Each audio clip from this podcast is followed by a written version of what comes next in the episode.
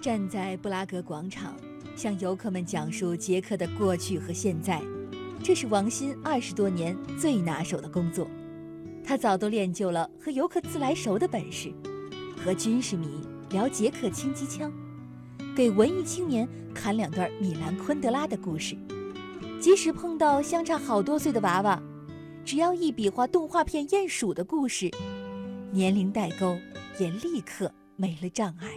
呃，我父母是九零年和九三年就出国了，然后我是九六年，因为当时他们在这边东欧做生意，就跟他们一起过来了。王鑫记得，当时捷克华人华侨只有三百多人，生活中诸多不易。九十年代中期的时候啊，当时往国内打电话的话呢，一分钟差不多是要三十二块钱人民币左右，所以我们当年都是拿着录音机，把要说的话呢拿录音机录下来，然后再把磁带给寄回去。毕业之后，王鑫选择了当导游。可那会儿到捷克的游客鲜有中国人的身影。伴随着改革开放，中国企业陆续落户，导游小王也有了机会接待越来越多自由行的同胞。呃，十年前我们刚开始做旅游的时候啊，当时在布拉格老城广场这边，基本上是看不到中国华人的销售员的。现在的话，几乎每家商店都配备着华语的销售人员，而且有些店甚至是两到三个。中间有些小商贩现在基本上都学会中文的，比方说你好、谢谢之类的口头语。Thank you，谢谢谢谢，不客气，不客气。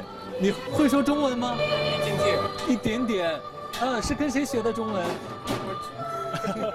在捷克著名的旅游胜地克鲁姆洛夫小镇。民俗老板托马斯感慨，他眼看着中国游客人数一年比一年多。这边呢，我们看到了是二零一七年十月份的一个客房的名单哈，上面我看到了有很多中国人的名字。我们的客源当中百分之三十都是中国人。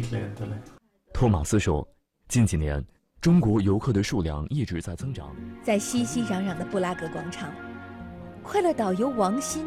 站在千万里外，听世界各地的人谈论中国，感受到祖国的日益强大。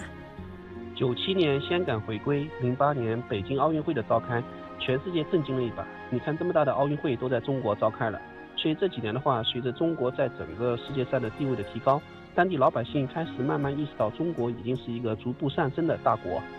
二十多年来，王鑫经常回浙江老家探亲。每次回国都忍不住感慨，一不留神就和祖国差了一个时代。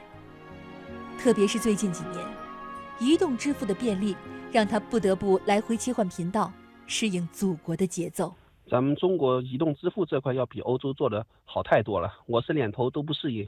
我刚回去拿着现金不适应，因为大家都要移动支付，打车各种软件都特别的便捷，生活便利。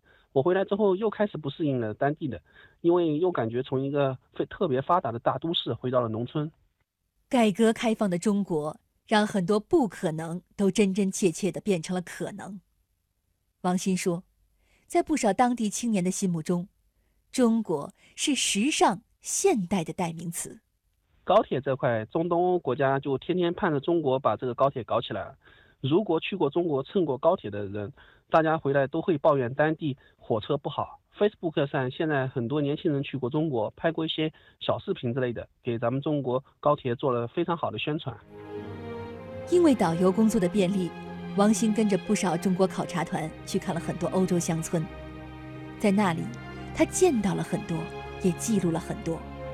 如今，王鑫有一个愿望，能回到家乡，做点事情。我是一直想回老家，或者想回国内，我能做点什么事，或者回老家农村竞选个村长，把欧洲农村的管理机制带回去，看看能不能改善自己农村的生活状态，老百姓的生活的环境，把自己的家乡建设的更好一点。你，不能只顾着眼前的苟且，还有诗和远方啊。